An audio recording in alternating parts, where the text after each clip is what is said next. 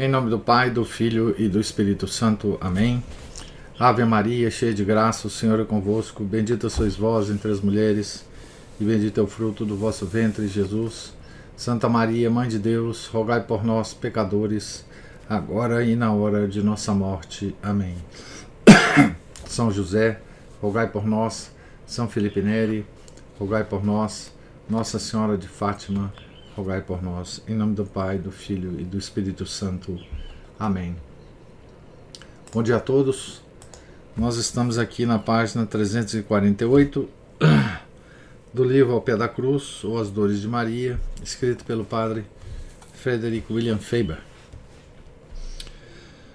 O amor das almas é um destes, desses instintos que o amor de Jesus traz ao nosso coração. Para o mundo, é proselitismo, mero desejo de acrescer uma facção, um dos desenvolvimentos egoístas do espírito de partido. Em um momento, a pecha de moralidade frouxa é afixada a ele. Em outro momento, o é a acusação de rigor farisaico. Porque o mundo parece suspeitar, suspeitar menos da consciência da religião.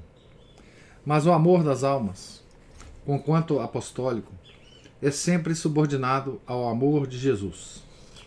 Nós amamos as almas por causa de Jesus, não a Jesus por causa das almas. Assim, há momentos e lugares em que passamos deste instinto do amor divino para outro, do amor das almas para o ódio da heresia. Este, este último é peculiarmente ofensivo ao mundo. Então, é especialmente oposto ao espírito do mundo. E mesmo em corações bons e de fé, cada remanescente de mundanismo toma armas contra tal ódio da heresia, amargando o mais suave dos caracteres, dos caráteres e estragando um trabalho glorioso da graça. Muitos convertidos em cuja alma Deus teria feito grandes coisas vão para o túmulo com um fracasso espiritual porque não odiaram a heresia. O coração que sente a menor suspeita com respeito ao ódio da heresia ainda não está convertido. Deus ainda está longe de reinar nele com soberania indivisível. Os caminhos de maior santidade são absolutamente obstruídos por tal. No julgamento do mundo e dos cristãos mundanos, o ódio da heresia é exagerado, amargo, contrário à moderação, indiscreto, irracional, fanático, intolerante estreito, estúpido e imoral. O que podemos dizer para defendê-lo? Nada que eles possam entender. O melhor, portanto, é mantermos nossa paz. Se entendemos a Deus e Ele nos entende, não é tão difícil passar suspeitoso, incompreendido e impopular pela vida. A obstinada opinião da boa vontade moderada e não exigente, também assumirá a visão do mundo e condenar-nos-á. Pois há uma positividade mansa com respeito à bondade tímida que está longe de Deus, e os instintos de tal caridade se voltam antes para os que são menos por Deus, enquanto sua timidez é ousada o suficiente para um julgamento severo. Há conversões em que três quartos do coração param do lado de fora da igreja e apenas um quarto entra. E a heresia só pode ser odiada por um coração indivisível. Mas se é difícil, isto tem de nascer dificilmente pode ter plena utilização de seus sentidos um homem que está inclinado a provar ao mundo, o inimigo de Deus, que o ódio da heresia, profundamente católico, é um estado de espírito correto. Também podemos forçar um homem cego a julgar de uma questão de cor.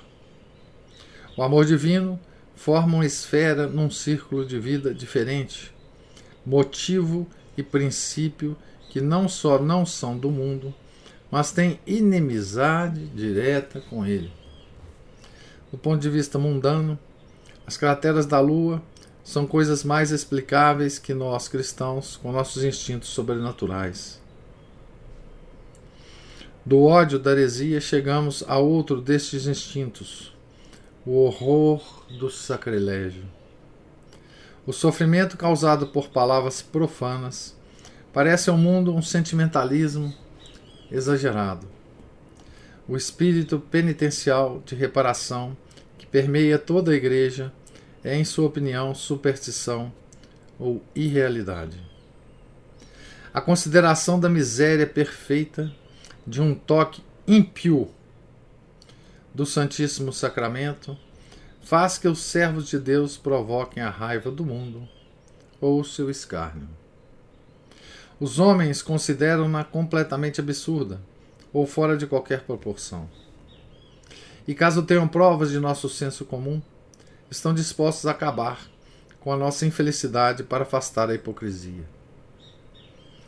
O próprio fato de eles não acreditarem como nós acreditamos tira-nos ainda mais do alcance, até de sua mesma compreensão da caridade. Se não acreditam na existência de nossas sagra coisas sagradas, se não acreditam na resistência de no, de, da existência de nossas coisas sagradas, como hão de julgar os excessos de uma alma para a qual estas coisas sagradas são muito mais queridas que ela mesma?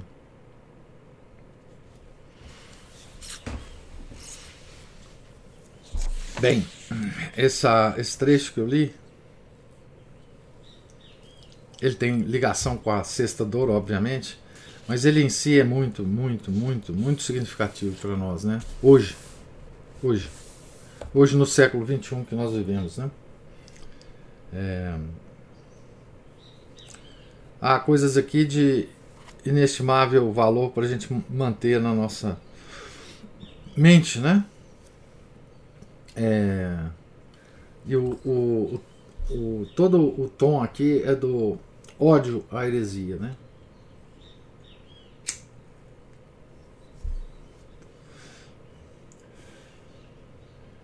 a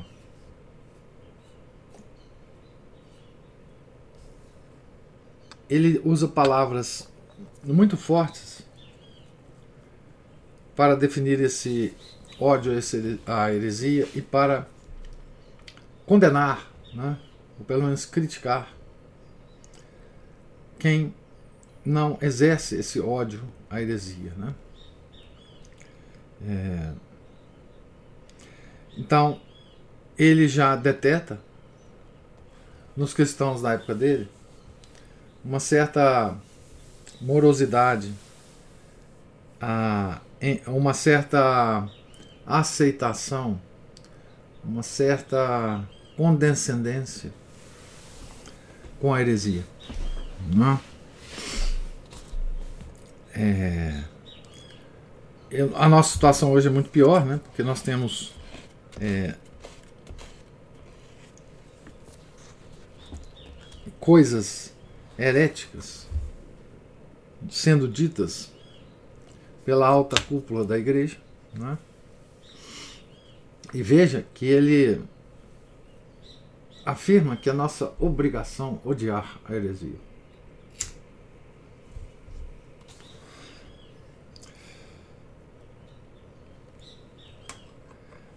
E ele fala sobre as conversões. Há conversões em que três quartos do coração param do lado de fora da igreja e apenas um quarto entra. E a heresia só pode ser odiada por um coração indivisível.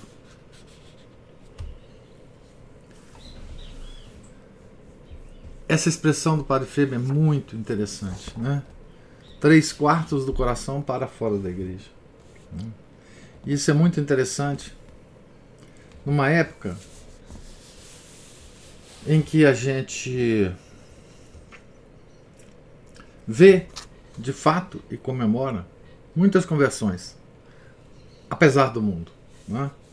A gente vê e comemora tal fulano sendo convertido, tal cicrano é, indo a nós da, que seguimos a tradição, né, a missa de sempre, é, nós sempre comemoramos a chegada de pessoas é, à nossa missa. Né? Porque, de fato, a verdadeira conversão é, a religião católica só pode se dar né, é, à igreja de sempre. Né? Eu, de fato, tenho muita dificuldade de comemorar qualquer conversão de uma pessoa à, à, à igreja modernista. Né? A igreja modernista. Isso não é, para mim, conversão alguma. Né? Porque simplesmente eu acho que a igreja modernista não representa a, a igreja verdadeira católica. Né? No caso da, da, quando o padre Faber escreveu isso aqui, não existia essa igreja. Né? Então, a igreja ainda tinha o rito íntegro, né? Mas mesmo nesse rito íntegro, é sobre isso que ele fala aqui, né? mesmo aí, nesse rito íntegro, na igreja antiga, havia isto que ele que ele descreve aqui como uma uma moleza em relação à heresia. E no final ele fala de um tema para nós lamentavelmente presente nas nossas vidas, né? que é a falta de horror ao sacrilégio. Ao sacrilégio. Né? E ele dá dois exemplos de sacrilégio aqui. O sofrimento causados por palavras profanas. palavras profanas. Está profanando né? o ambiente sagrado. É? E também a consideração da miséria perfeita de um toque ímpio do Santíssimo Sacramento. Tá certo? E isso nós vemos todos os dias nas nossas missas modernistas. Palavras profanas e o toque ímpio do Santíssimo Sacramento. Né? Isso parece não nos causar mais nenhum horror. Né? Estamos, digamos assim, é, anestesiados, né? mas isso é um horror. Então, comunhão na mão é um horror. É um horror. Não é? É... Se eu não tivesse nenhuma outra razão, eu pessoalmente, nenhuma outra razão para não ir às missas novas, a missa de Paulo VI, esta razão das pessoas receberem comunhão na mão já seria uma razão impeditiva da minha presença numa igreja em que as pessoas recebessem comunhão na mão, né? Porque isso é sacrilégio. Toque ímpio do Santíssimo Sacramento, né? E obviamente ele fala da reação do mundo em relação a esse horror, ao nosso horror. Né? O mundo não, não é, entende, não pode compreender esse nosso horror, né? Ah, se não acreditam na existência de nossas coisas sagradas, como hão de julgar os excessos de uma alma, para a qual estas coisas sagradas são muito mais queridas que ela mesma? É? E outra coisa que ele fala, que ele chama atenção aqui, é que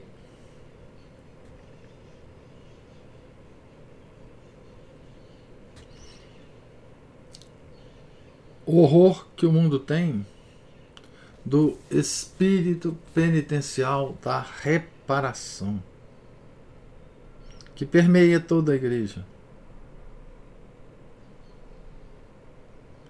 Para o mundo é superstição ou irrealidade. Ou seja, quando o católico vê essas coisas ocorrendo, esses sacrilégios ocorrendo, ele imediatamente tenta fazer uma reparação ao Sagrado Coração né, dessa, desse sacrilégio. Né? Espírito penitencial de reparação. Né? Esse espírito penitencial de reparação, que o mundo não entende, também a maior parte dos católicos não pratica. Né? Não pratica a reparação né, dos sacrilégios. É, essa é a miséria da nossa situação em relação ao que o Padre Feber descreve aqui nesse trecho. Né? Muito triste, né?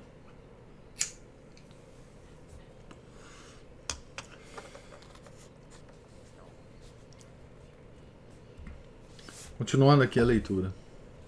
Ora, é importante ter tudo isso em mente quando consideramos a sexta dor. O coração de Maria proveu-se, como nenhum coração santo o fez, de tais instintos com respeito às almas, à heresia e ao sacrilégio.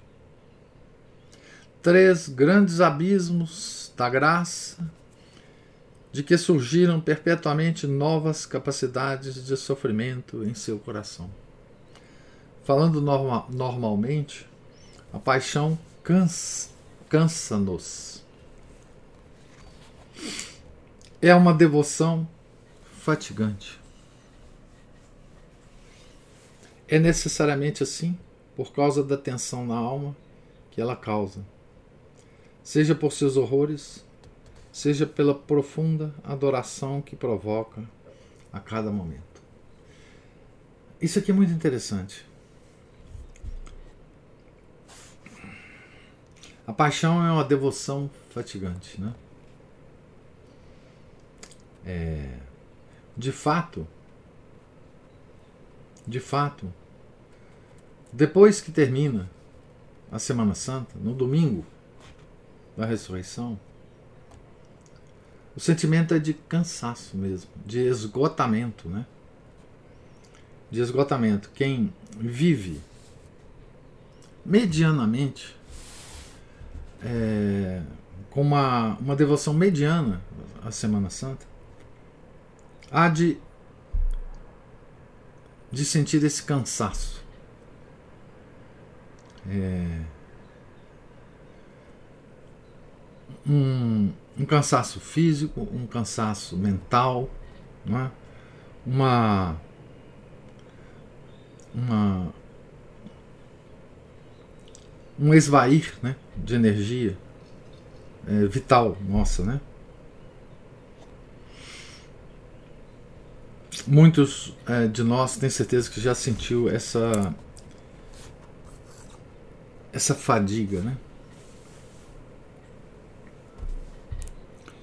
Então, quando Nosso Senhor morre, vemos-nos, vem-nos uma sensação de repouso. Por um momento, somos tentados a pensar que as dores de Nossa Senhora deviam ter terminado ali, e que a sexta dor e a sétima são quase de nossa própria criação, e que nós carregamos demasiadamente nossa imaginação para preencher o quadro com o necessário sombreado de tristeza. Mas essa é apenas uma das maneiras com que a devoção às dores reforça e aprofunda nossa devoção à paixão. Não é de nossa imaginação que precisamos, mas de nosso discernimento espiritual. Nestas duas últimas dores, somos levados a maiores refinamentos de aflição, às mais ocultas delicadezas da tristeza, porque temos de lidar com uma alma que foi ainda mais maravilhosa pela elevação dos sofrimentos passados do que era antes. Assim, Nosso Senhor, ter sido perfurado pela lança, foi para a Santíssima Virgem, de longe, o mais terrível sacrilégio cometido pelo homem na terra. Entrar no templo, no Santo dos Santos, e conspurcar sua temível santidade com todos os tipos de profanação pagã, não teria sido nada comparado com o sofrimento do adorável corpo de Deus. É em vão que tentamos elevar-nos a uma verdadeira apreciação deste horror no coração de Maria. Nosso amor de Deus carece de avidez. Nossas percepções das coisas divinas carecem de pureza. Não podemos fazer mais que aproximações, e estas já são suficientemente terríveis. Já falamos de mães que assistem, que assistem ao leito de morte de seus filhos. É a forma de miséria humana que nos vem mais naturalmente à mente quando estamos com Maria no Calvário. Quando a longa luta está finalmente acabada e o coração quebrado conheceu pelo menos um tipo de alívio no fato de que o objeto de seu amor já não tem mais que sofrer quando esse mesmo coração tomou posse tranquila da bela figura morta, como se fosse um santuário, quase um refúgio de seu próprio sofrimento, não seria a menor aspereza, a menor desconsideração, a mais trivial desonra com o corpo morto, uma nova e temível tristeza para a mãe? Há alguma mãe na terra que pudesse suportar ver com seus próprios olhos, até a mesma mão gentil da ciência que ela mesma invocara, tentar descobrir em um recesso se alojara, em que recesso se alojara a misteriosa dor que já lhe tirara o filho? Não seria como se ela visse um objeto sagrado ser profanado diante de seus olhos? Nas horríveis, nas horríveis necessidades da peste, com seu enterro rápido e com seus ministros ásperos, e com, os horríveis, e com as horríveis carroças que transportavam mortos, e com as covas de cal virgem, quão mais terrível não lhe seria o sofrimento? ela ainda preenche a figura sem vida com a vida de seu próprio amor, e antes que ela tivesse sorvido sua fartura de amor por olhá-lo, antes que o sangue vermelho tivesse tido tempo para coagular e os membros para congelar, ele é-lhe arrancado, como se não fosse dela, por alguns oficiais severos. Não os mais delicados de sua espécie, porque seu ofício é o mais grosseiro, o mais rude, rude.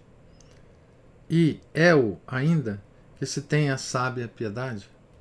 E arremessado sobre a carroça, junto com um monte de outras vítimas atingidas pela peste, e por fim enviado a um túmulo desonroso, um ossário promíscuo. E a dor recente é tão suave, tão crua, tão pouco tolerável. Não é medonho pensá-lo. No entanto, é como se nada, se fosse nada comparado à agonia de Nossa Senhora, quando o corpo de Jesus foi ferido pela lança. É, sim, uma tristeza imensurável que se abate sobre um coração que, no entanto, é doce e manso e amoroso.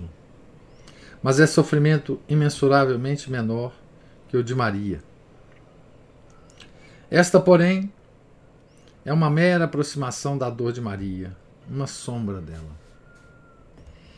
Então, aqui, o Padre Faber, como sempre, está tentando ver se, na ordem natural das coisas, existe uma dor comparável à que ele está tentando descrever, é, que é a perfuração do lado de Nosso Senhor pela lança né, do soldado.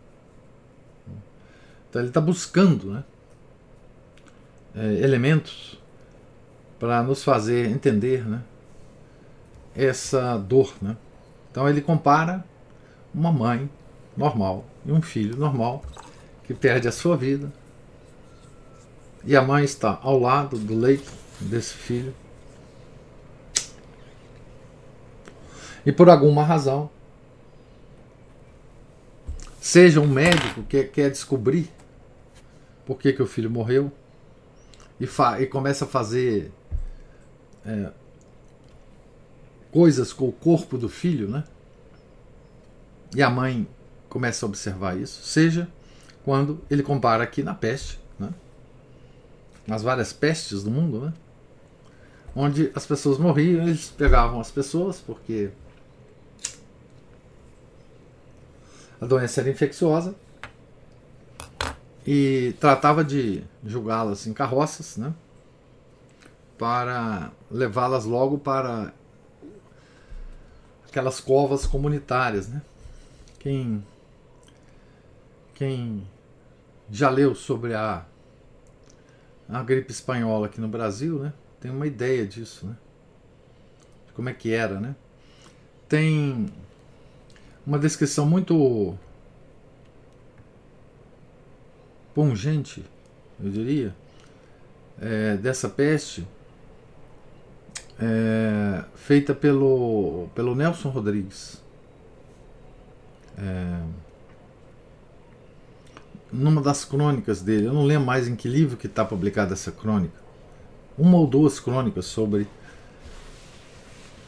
a peste negra é, no, no Brasil, né? Ele era ainda menino, mas ele lembra, né? Ele descreve o que ele lembra. Essa coisa horrível, né? E ele está ele tá focando aqui no sofrimento da mãe, né? Que vê o filho nessa situação, né? Dos fiscais chegarem lá, pegar o corpo do filho, jogar na carroça, junto com vários outros cadáveres, e depois ir para uma cova ah, comum, né? Que ele chama de ossuário promíscuo. Né? Ele está tentando formar essa imagem na nossa cabeça, né? Para é, nós aquilatarmos, né? O que, que significou esse esse evento da perfuração do lado de Nosso Senhor, né? Porque Nossa Senhora estava, como sempre, de pé né, sob a cruz. Né, quando isso ocorreu. Ela viu. Né. Elevemos-nos a mais alto ainda. Um santo está no altar. Sobrecarregado da tremenda ação que cumpre. Seu coração está preparado para romper-se por amor de Deus, do Deus encarnado que está diante dele sobre o corporal. Homens selvagens e pecaminosos aparecem ali ou por tumulto popular ou por qualquer outra causa. Suas vestes sagradas são retiradas com violência, enquanto ele se agarra ao altar, assim como um animal se aferra às suas crias quando lhes é arrancada.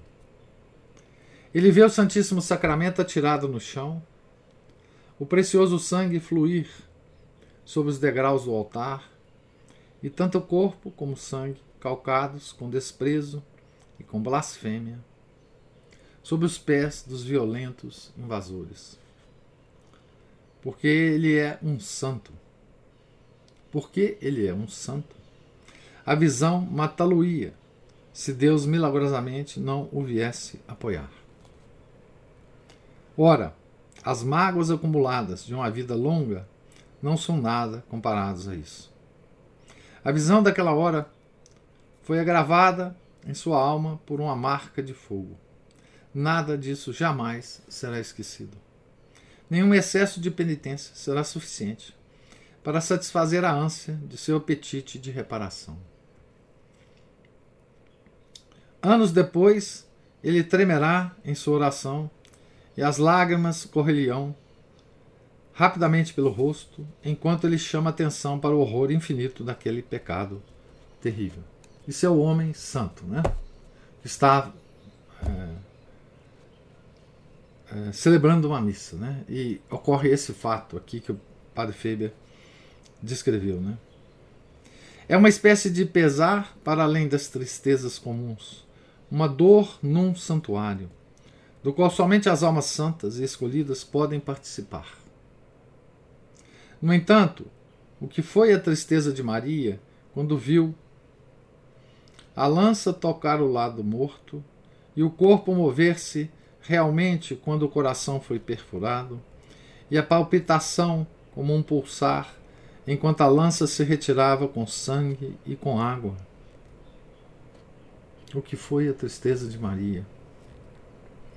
Estando o santo abaixo de Maria em santidade, sua dor é muito inferior à dela. Um anjo, um anjo disse a Santa Brígida que o choque foi tanto para ela que teria morrido instantaneamente se não fosse por um milagre. Uma espada em seu próprio coração teria sido mil vezes menos terrível.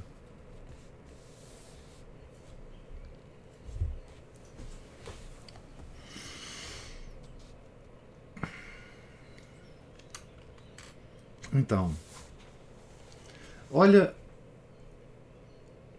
o caminho que o Padre Feibe está fazendo para nos fazer entender essa dor. Olha o caminho. Tá certo? É, primeiro, ele nos falou da nossa desatenção.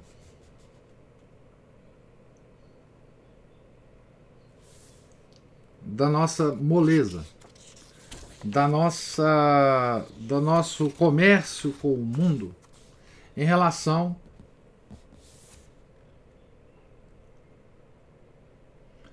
ao ódio que nós deveríamos ter às heresias aos sacrilégios, às blasfêmias, é, que são direcionadas ao as coisas mais sagradas da igreja. Não é? Primeiro, ele fala sobre isso, discorre sobre isso. Né? Quer dizer, ele e quer nos fazer uh, perceber que essa postura que o católico tem de ter com relação à heresia, às blasfêmias contra o Santíssimo Sacramento, né? o ato penitencial de reparação, tudo isso envolvido. Né? Como, que isso, como que isso deveria nos causar dor ao presenciarmos estas coisas e como as conversões, como a conversão nossa é defeituosa, né?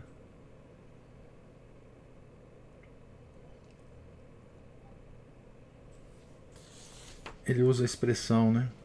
Há conversões em que três quartos do coração param do lado de fora da igreja e apenas um quarto entra. E a heresia só pode ser odiada por um coração indivisível, indiviso. Então ele fala isto primeiro.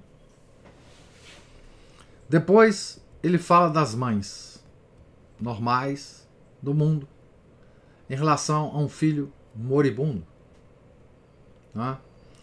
E como essas mães reagem a qualquer coisa que se faça com o corpo do filho já morto. É, de extraordinário. Né?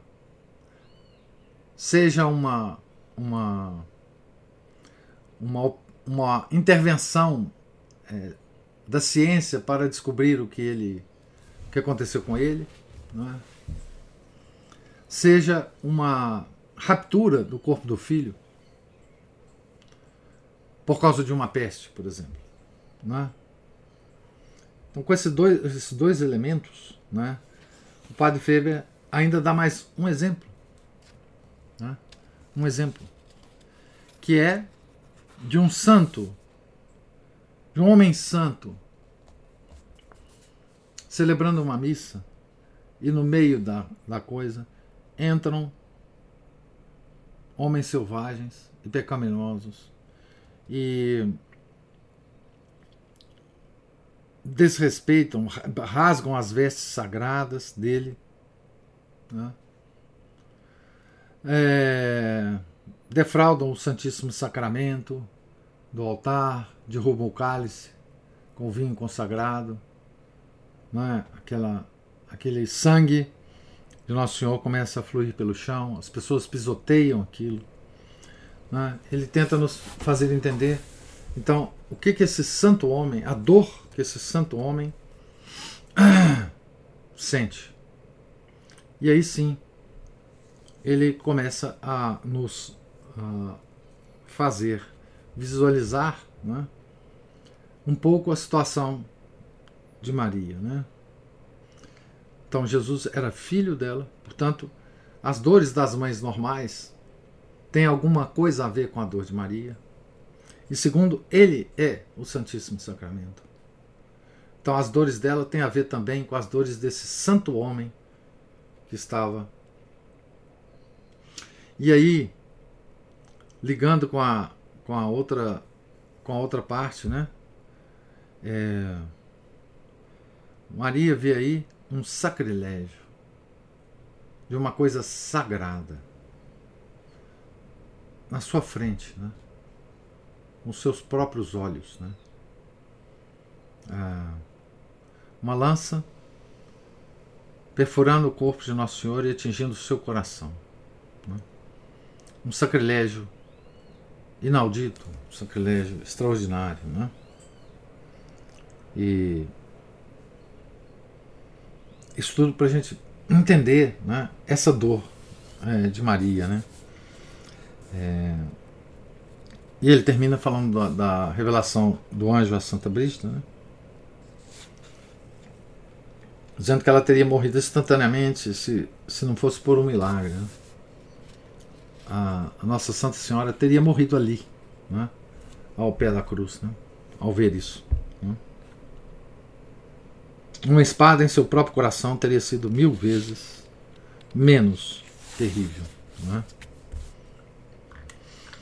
Então vou parar por aqui, estou no topo da página 354 a gente ter algum tempo para comentários e observações, se eles existirem.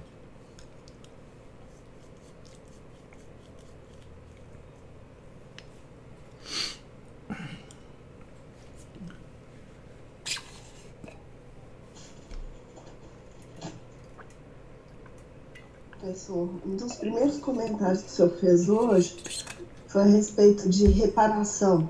Uhum né? Que hoje em dia não se entende mais o porquê de uma reparação. É, nós católicos não entendemos, né? Sim. É. Porque, na verdade, eu, eu, eu vejo pela conversa com algumas pessoas que as pessoas é, acham que o pecado é, é aquilo que está lá no Código Penal. Se é. ela não matou, se ela não roubou, ela não pecou. Uhum. E é, nós temos uma tarefa muito grande com a gente mesmo. Porque o demônio ele foi tão ardiloso que ele foi nos fazendo acostumar a algumas coisas. A gente falou um pouco disso ontem. A gente foi. O, o, o, a gente, algumas coisas foram sendo tão é, banalizadas, foram se tornando tão corriqueiras, que a gente foi se desensibilizando.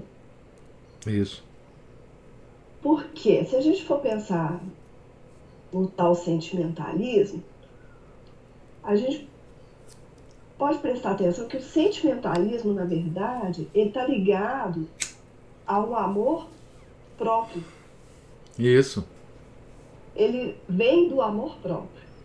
Então, assim, então se por um lado nós somos muito sentimentais, por outro, nós somos muito insensíveis. Quanto mais sentimental a gente é, menos sensível nós somos.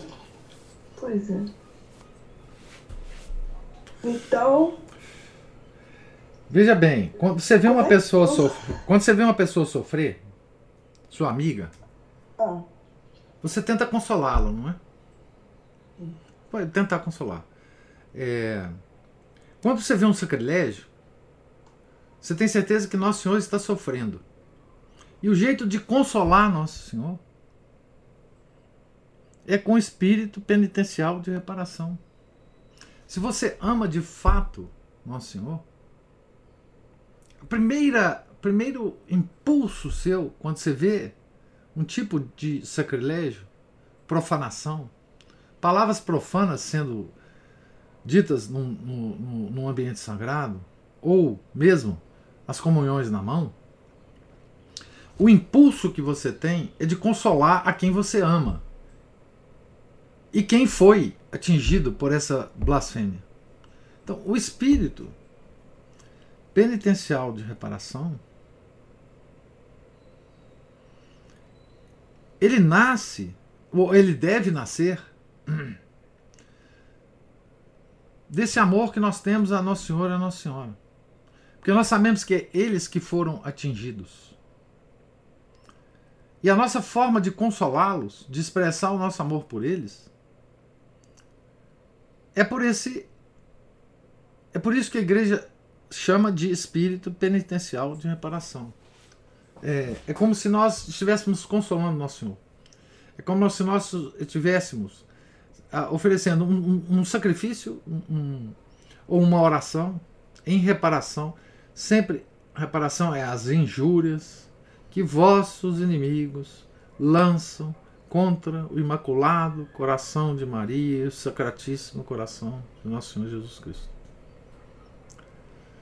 Seja uma penitência é, qualquer, seja uma oração, não é?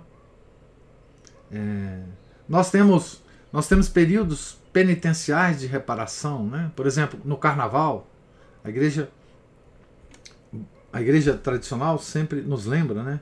que no carnaval nós temos que é, fazer atos de reparação, né? Aquela coisa que vai acontecer, que nós sabemos que vai acontecer. Né? Quando nós vemos é, o, a hierarquia da igreja né, falando besteira, profa, é, profanando o templo sagrado a, a, a, a partir de palavras, de conceitos, de entrevistas, de, de observações, isso a gente sabe que fere coração imaculado de Maria, o Sacratíssimo Coração de Jesus. Então, nesses momentos, o, o senso do fiel, o senso normal, o senso comum do fiel, é consolar aquele que foi atingido, aquele que está triste pelo que aconteceu né? aqueles que, que está ofendido pelo que aconteceu. Agora, como você disse, uma pessoa sentimental, ela está centrada em si mesma. Uma pessoa sentimental, ela não vai sentir a ofensa a Nosso Senhor, porque não há ofensa a ela pessoalmente. Né? Quando as pessoas tomam a hóstia na mão para comungar, elas não me ofendem. Então, se não me ofendem, eu estou numa boa. Né? Então, a pessoa sentimental, ela não tem a capacidade de observar essa essa essa ofensa ao outro, porque ela só está preocupada com a ofensa a si mesma. É isso que o sentimentalismo faz, né? Embota os atributos mais elevados da alma. Né? Então, se não é ofensa a mim, o que, que eu tenho a ver com isso? A pessoa pode até considerar, pô, esse negócio de, de, de comunhão na mão, trem é errado. Mas deixa isso para lá com, com a pessoa que está tomando a, a hóstia na mão e com o padre que está dando. A responsabilidade é deles. Né? Não está me ofendendo. Então não tem nada a ver com isso. A mesma coisa, o carnaval, tudo bem. Eu acho que aquele negócio é muito errado mesmo. Eu não vejo carnaval. Eu não, não, não vejo cenas do carnaval. Eu sei que ocorrem coisas horrorosas, mas ninguém está me ofendendo no carnaval. Eu não estou vendo. Então tá ótimo. Percebe? A situação é essa. É, nós estamos embotados em relação a, ao coração de Nosso Senhor e Nossa Senhora. Isso mostra quão fraco é o nosso amor por eles. Porque amor a gente demonstra nesses momentos, né? Não é com a carinha do lado assim, com a falinha mansa, né? É com essas reparações, né? Reparação precisa ser pública também, não. Pode ser pública, quando a comunidade se, se organiza para isso. Mas pode ser privada, pode ser nas suas orações, no seu terço diário, você pode fazer reparação. É? Você pode fazer uma penitência. É, quando você vê uma coisa dessa, faz uma penitência no dia seguinte, em reparação. Né? Isso desapareceu, Ana Paula, sim. Essa ideia, né? Porque essa ideia está centrada no amor que nós te temos a Nosso Senhor ou não temos. A Nosso Senhor e a Nossa Senhora.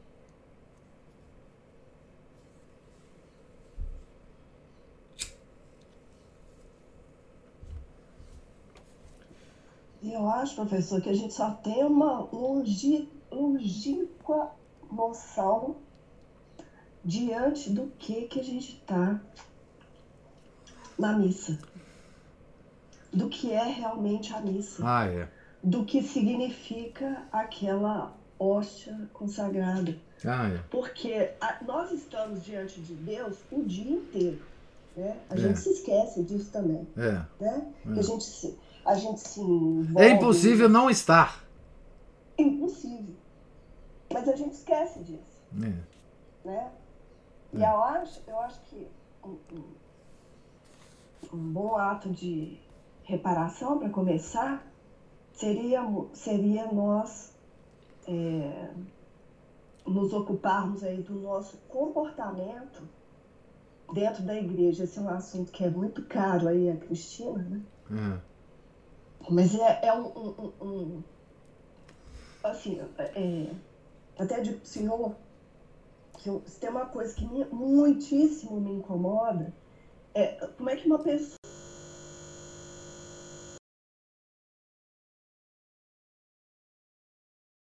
somente ir para uma Desculpa, Ana Paula, eu perdi, assim? eu perdi um tempo aqui porque meu computador travou. É, deu uma travadinha. Uma coisa que te incomoda, uma coisa que mais te incomoda é, é? Uma pessoa que acabou de receber a comunhão e ir direto pro banheiro. Ela se levanta, tava ali ajoelhada e já dá a volta ali. Nossa senhora, isso aí é terrível. Terrível. Como que a pessoa, a pessoa não tem ideia, porque assim, é, fazemos isso várias vezes por dia diante de Deus, mas ali ele se materializou. Não, ali está dentro de você, ali é a hora de você conversar com ele. Materializado. Né? É, é, ali é a hora de você conversar com ele, pedir tudo que você tem que pedir para ele ali. Isso. O mais importante então, da sua então, vida, o que, que é? Pede a ele ali, agora, naquele momento, né? É a nossa irreverência, né? É a nossa falta de amor a Deus. Né? Nossa falta de amor a Deus. Porque a missa, além de outras coisas, Ana Paula, ela tem o aspecto reparador. É, que a gente às vezes esquece. Você está falando disso hoje. Reparador. Propiciatório e reparador. Tá certo? Nós podemos assistir uma missa em reparação. Em reparação. É, aliás, uma, uma, uma coisa que eu faço, mas enfim, eu sou leigo e não tem nenhuma importância isso, é que nas intenções da missa eu coloco sempre reparação às injúrias que o mundo lança contra os, o Imaculado Coração e o Sagrado Coração de Jesus. Porque a missa é reparadora. A missa em si, quer você comungue na missa, quer você não comungue na missa. Porque a missa não depende de você. A missa antiga não depende da plateia. Um padre sozinho, celebrando em privado, a missa é reparadora. É? Então, em matéria de reparação, nós somos trogloditas, selvagens, bárbaros. Nós católicos tradicionais, né? Estou falando. Né? Todo esse, todo esse, essas é, críticas que a gente faz, né? A, de observações externas que nós temos, de pessoas que assistem assim ou assado à missa, não é? Vem exatamente desse, de, dessa, dessa desconhecimento, dessa, dessa desprezo, desse é, desleixo, dessa. Enfim, que nós temos a presença real. Nós dizemos e, e acreditamos em nós na presença real. Mas essa crença que nós temos na presença real, ela não se desdobra em atos nossos em relação à presença real.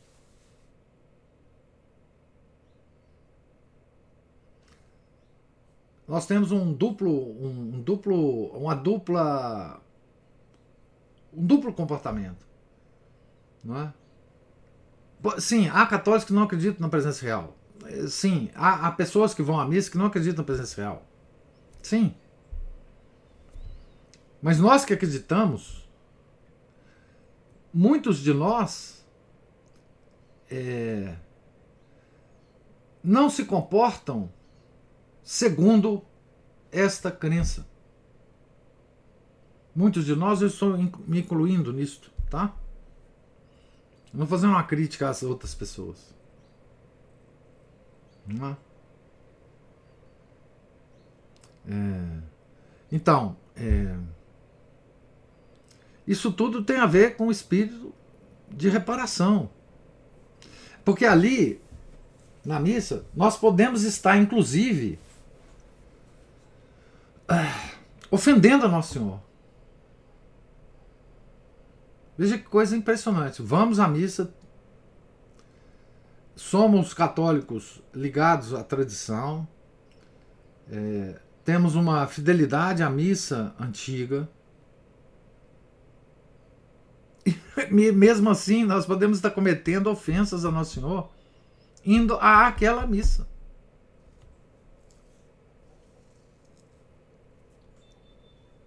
É uma coisa terrível, né? Agora, esse comportamento que você falou, da pessoa receber a comunhão já ir na, na, no banheiro, isso é só uma exteriorização do quanto nós desprezamos Nosso Senhor. Desprezamos em ato, né? Se você falar para a pessoa, supostamente, numa discussão, ela fala: Não, eu acredito na presença real, eu, eu acredito que Nosso Senhor está ali presente na eu acredito. Mas o ato não, não segue a crença.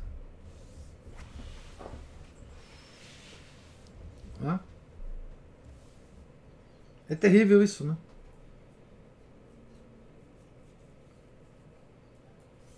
Em última instância, é uma falta de caridade também, né? Porque é.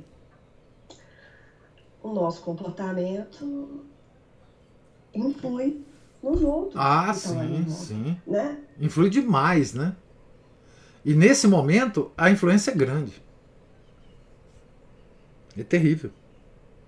Nós estamos fazendo uma, um apostolado, um contra-apostolado do exemplo.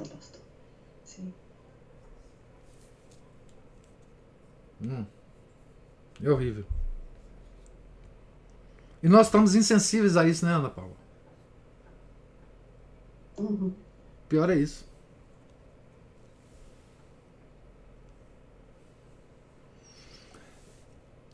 Não, não, não, nós temos que comportar na missa de uma certa forma, não é por etiqueta.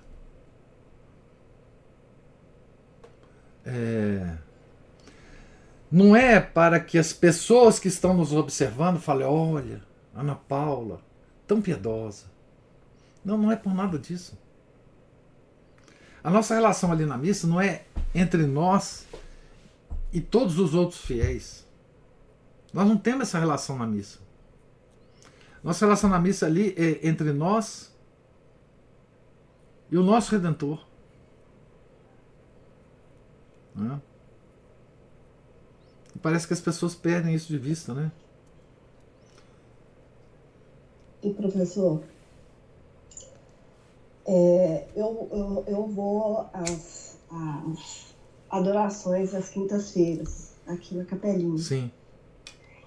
E aí outro dia me ocorreu o seguinte, gente, a hora que eu levanto, eu, eu vou andando de costas, assim, eu vou andando de costas para a porta, porque eu, eu tava pensando assim, gente, se fosse um rei, a etiqueta mandaria que eu não desse costas a um rei uma rainha, se fosse um rei. Uhum, um rei é, né? temporal. temporal. É. Então como é que eu vou dar as costas para o Santíssimo Sacramento. Eu não posso fazer isso. Eu nem sei se a rubrica manda isso ou se não manda. Mas isso veio à minha cabeça outro dia, e o pior, né?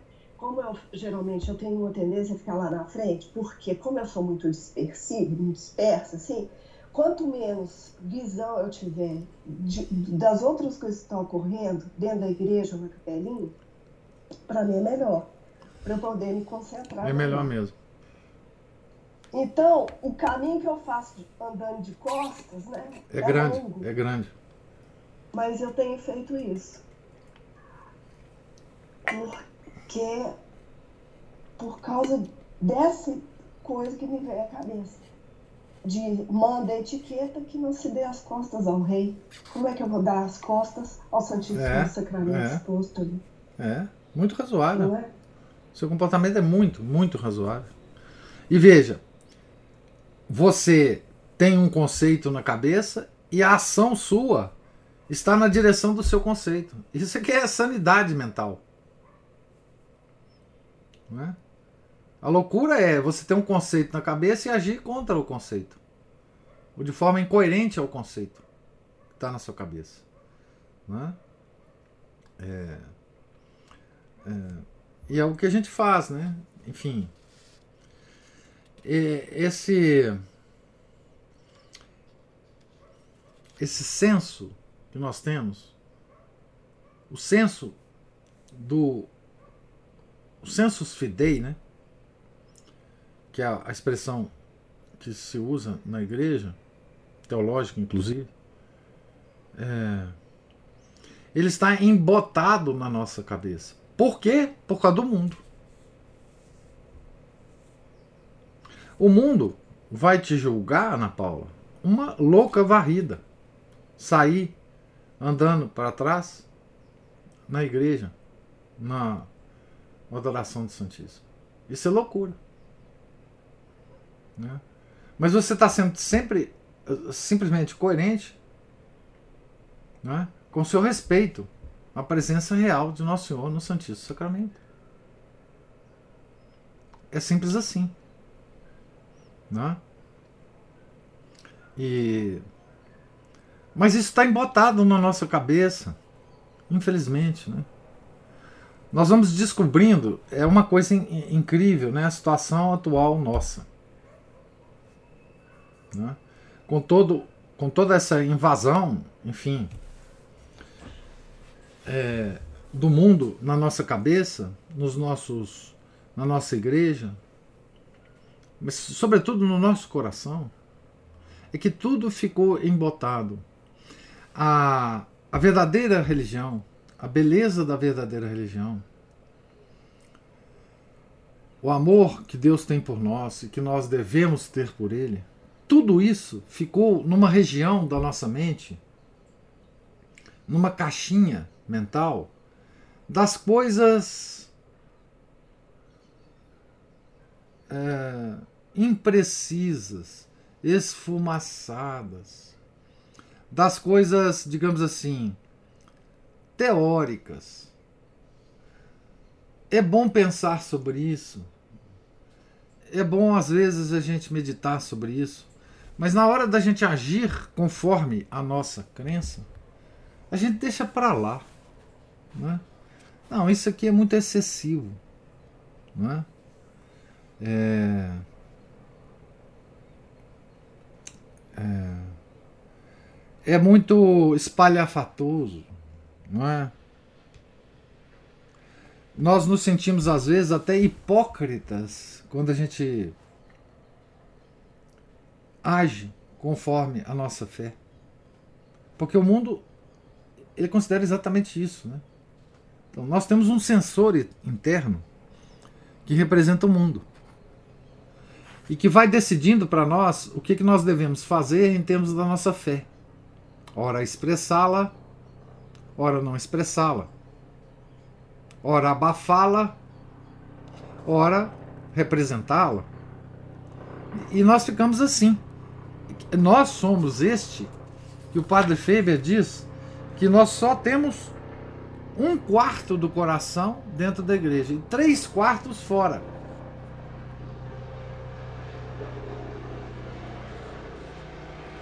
Quando eu li essa frase, eu apliquei, eu a apliquei a mim.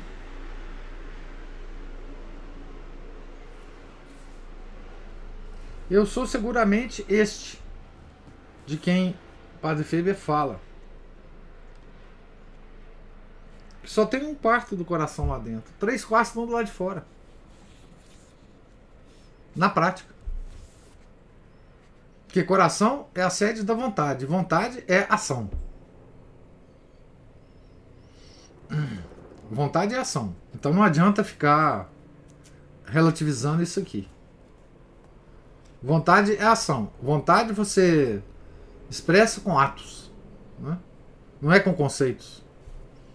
Quem mexe com conceito é o intelecto. É outro atributo.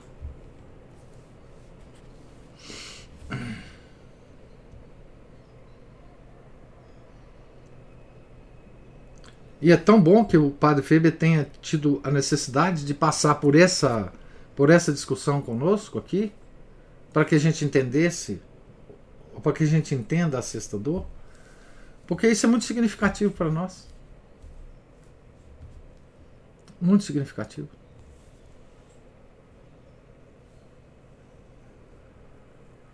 O senhor falou do mundo, né? Que a gente, que por causa do mundo nós fomos perdendo essa noção da presença real de Nosso Senhor. E é lógico que a gente, a gente sempre reza, né? É, pedindo que Deus aumente a nossa fé, né? Isso. E eu fico, eu fico conversando comigo mesmo e, e eu fico pensando assim, como que, que eu posso ter tanta fé na energia elétrica? Eu acredito tanto na energia elétrica e não acreditar na, na presença real. É. Eu vou até de olho, até de olhos fechados, bato a mão no interruptor, eu sei que a luz vai acender. É. Lógico, se ela não tiver nenhum defeito, ela vai acender. É. Mas essas coisas foram mesmo substituindo a ideia que o homem tinha do sobrenatural. É. Elas tomaram essa mágica que é feita com a te tecnologia, é. tomaram um lugar na nossa mente, né? É, a tecnologia ela tomou o lugar de Deus é. na nossa mente. É, e, e nós perdemos a noção, Ana Paula, do mundo sobrenatural que nos envolve. É, das potências sobrenaturais. Que a, a nossa vida ela é cercada pelo sobrenatural. Veja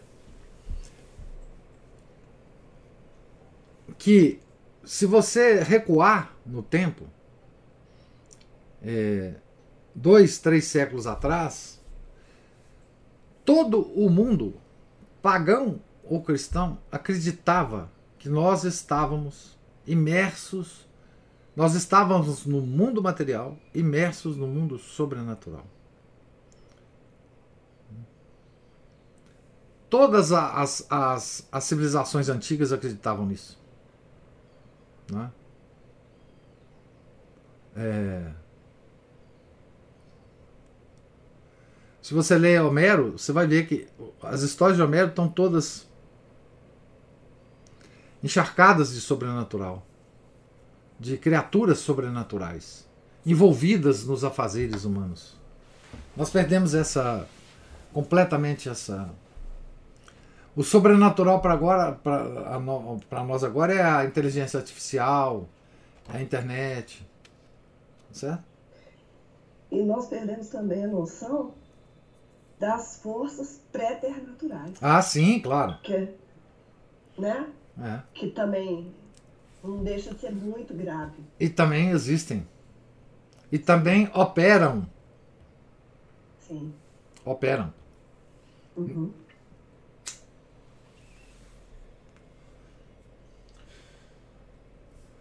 A Cristina levantou a mão aí. Ela foi citada muitas vezes, ela tem direito de resposta.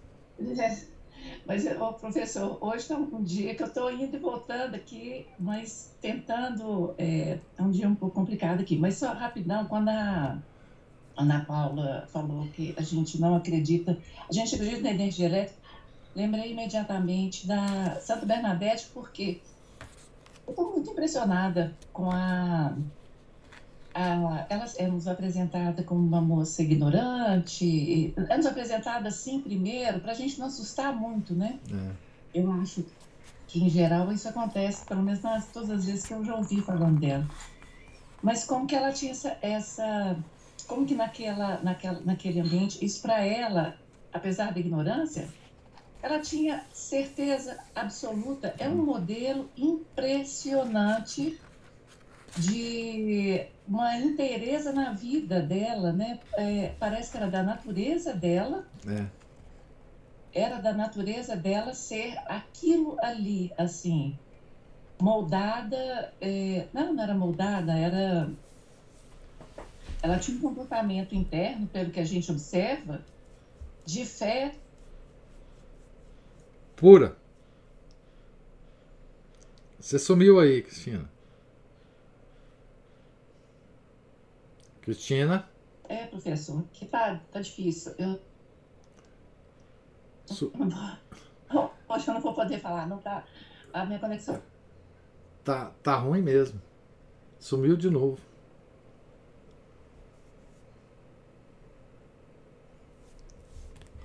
É, desapareceu aí. A Cristina. É. Tá me ouvindo. Agora vamos, agora sim. É, eu, eu, acho que não vou poder falar, porque tá muito difícil a minha conexão, é, é, por isso eu não... Mas é isso, eu só queria lembrar de Santa Bernadette, que eu tenho certeza que é um modelo para gente. Então, é um modelo de ignorância que a gente deve seguir, né, Cristina? É. Pessoal, eu não vou continuar não, porque minha conexão está muito ruim. Tá bom, tá bom. Obrigado. Obrigado. Né? Obrigado pela participação. É. Pois é. Santa Bernadette. É. Incrível, né? Os santos da igreja, né? Cada um que a gente lê, sobre cada um que a gente lê é uma é uma ternura que nos deixa no coração, né? Uns mais, outros menos, né? Santa Bernadette é uma uma coisa extraordinária mesmo, assim. Ela ela nos inspira, né? Um, um, um carinho, né? Por ela, um uma porque ela é uma doçura, né? É, a, eu lembro de uma história de um ateu. Essa história é famosa, tem nome dessa pessoa, enfim. Ele era, parece um. Um, um soldado é, francês, né?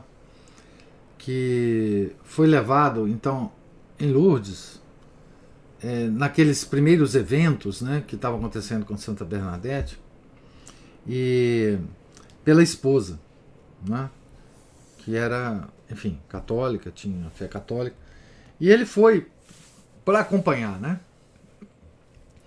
E ele ficou muito curioso em, em conhecer a Santa Bernadette não é? e conversar com ela. E lá pelas tantas ele, ele foi lá, ela era muito solícita, né?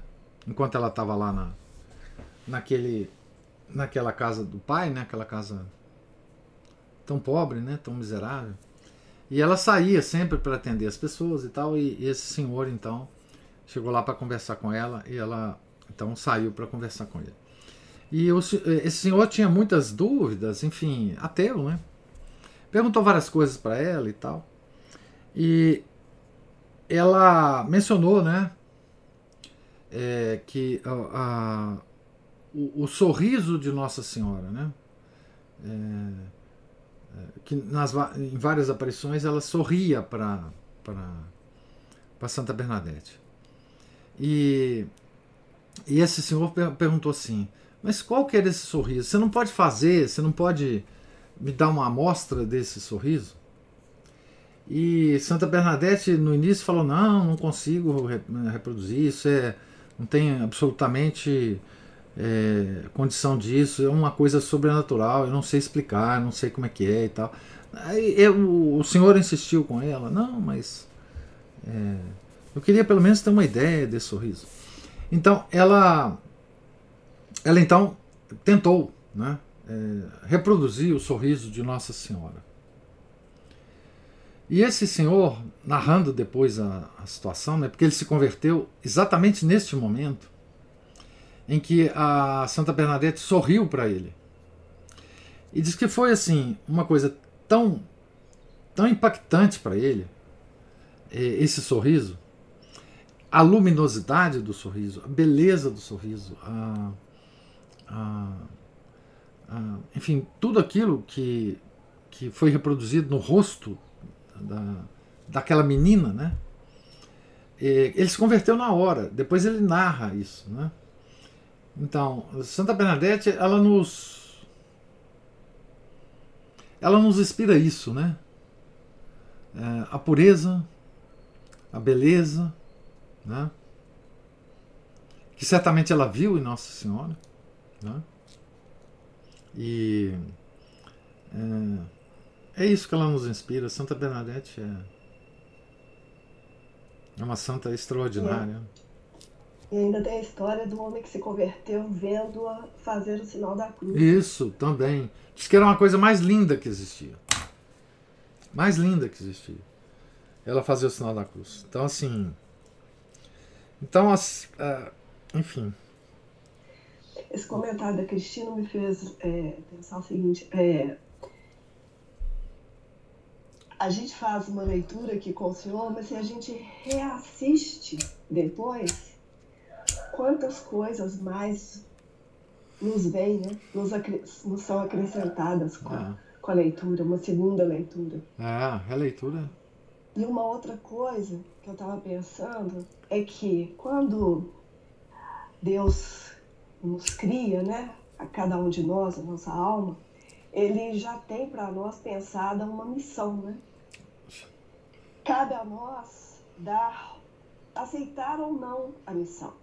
Vocare, ele chama, ele é uma vocação. Sim. E Vamos só que a gente não tem uma noção da completude dessa missão, né? Então a gente tem que ir dando o nosso sim diário e pedindo a ele que nos vá mostrando qual é a nossa missão, isso, nos direcionando. Que ele vai nos mostrando qual é essa missão, né? É. Ao mesmo tempo que nos dá força para cumpri-la, né? É, exatamente. Quer dizer, a missão, ela não é. Ela só estará acabada quando a gente morrer. Portanto, é uma missão inacabada. É uma missão em ato. Não é em potência, é em ato. Né? E ela continua em ato até que nós próprios nos acabemos, né? Nós morremos. Então termina a nossa missão. E, e certamente nós seremos julgados conforme a nossa a nossa resposta a esse chamado, né? A essa vocação. Vocação é outra coisa que desapareceu é, da, do, do, do mundo em geral e do mundo católico em particular. Né? É, nós hoje, nosso comportamento, por exemplo, com os, com os é, conosco mesmo, claro, e com os nossos filhos, por exemplo. Nós, nós temos uma missão para os nossos filhos. Eu sei porque eu tive filhos, eu tive. Nós não, não consideramos em nenhum momento que Deus tem uma missão para eles, individualmente. Então nós temos, eu quero que o meu filho seja engenheiro, eu quero que ele ganhe muito, eu quero que ele tenha não sei o que, eu quero que ele faça isso, eu quero que ele faça aquilo. E se o chamado de Deus interfere de alguma forma nesse caminho que a gente traçou para os nossos filhos, nós ficamos bravos. Assim também conosco. Nós ficamos bravos. Não, mas não foi isso que eu projetei. Não foi isso que eu quis. A minha vida é um fracasso porque é, tudo que eu planejei não, não, não aconteceu. Né? E nesse, nesse raciocínio, nós desconsideramos todo o plano é, divino para a nossa vida. Né? É, então, essa coisa da vocação, eu, eu eu em certa época da minha vida eu, eu fiquei muito uh, uh, uh, ligado a essa questão da vocação, porque eu trabalhei na, na universidade, eu trabalhava no, no, inclusive no vestibular da UFMG e eu ficava muito, eu, eu fiquei numa época muito interessado como é que as pessoas, os jovens, escolhiam os cursos que eles gostariam de fazer na, na universidade, né? Os, os critérios dessa escolha nunca passavam por nada a respeito da vocação. Muito raro. A pessoa às vezes tinha uma, uma, uma facilidade para certas coisas que podia ou não indicar uma certa vocação, mas ela na hora da escolha ela desconhecia toda essa essa tendência dela e escolhia outra coisa para fazer, né? É, isso é um, microcosmos desse assunto vocação, né? Porque. Mas é, é uma coisa interessante a se observar, né? É, como que o, o adolescente, o, já na, no final da adolescência e o jovem adulto, eles se comportam em relação aos planos para a vida dele, para o resto da vida dele. que é a maior parte ainda, né, da vida dele. Então, essa questão do vocare, do, chamamento, ele é completamente é, ausente. Esse conceito de que Deus te chama para alguma coisa na vida, diferente para cada um, ele desapareceu, né? Da, das nossas considerações, né? É, inclusive das famílias católicas. Né? É, esse é outro aspecto, né? Da, da, da, presença de Deus em nossas vidas que nós é, desconsideramos, né? Desconsideramos.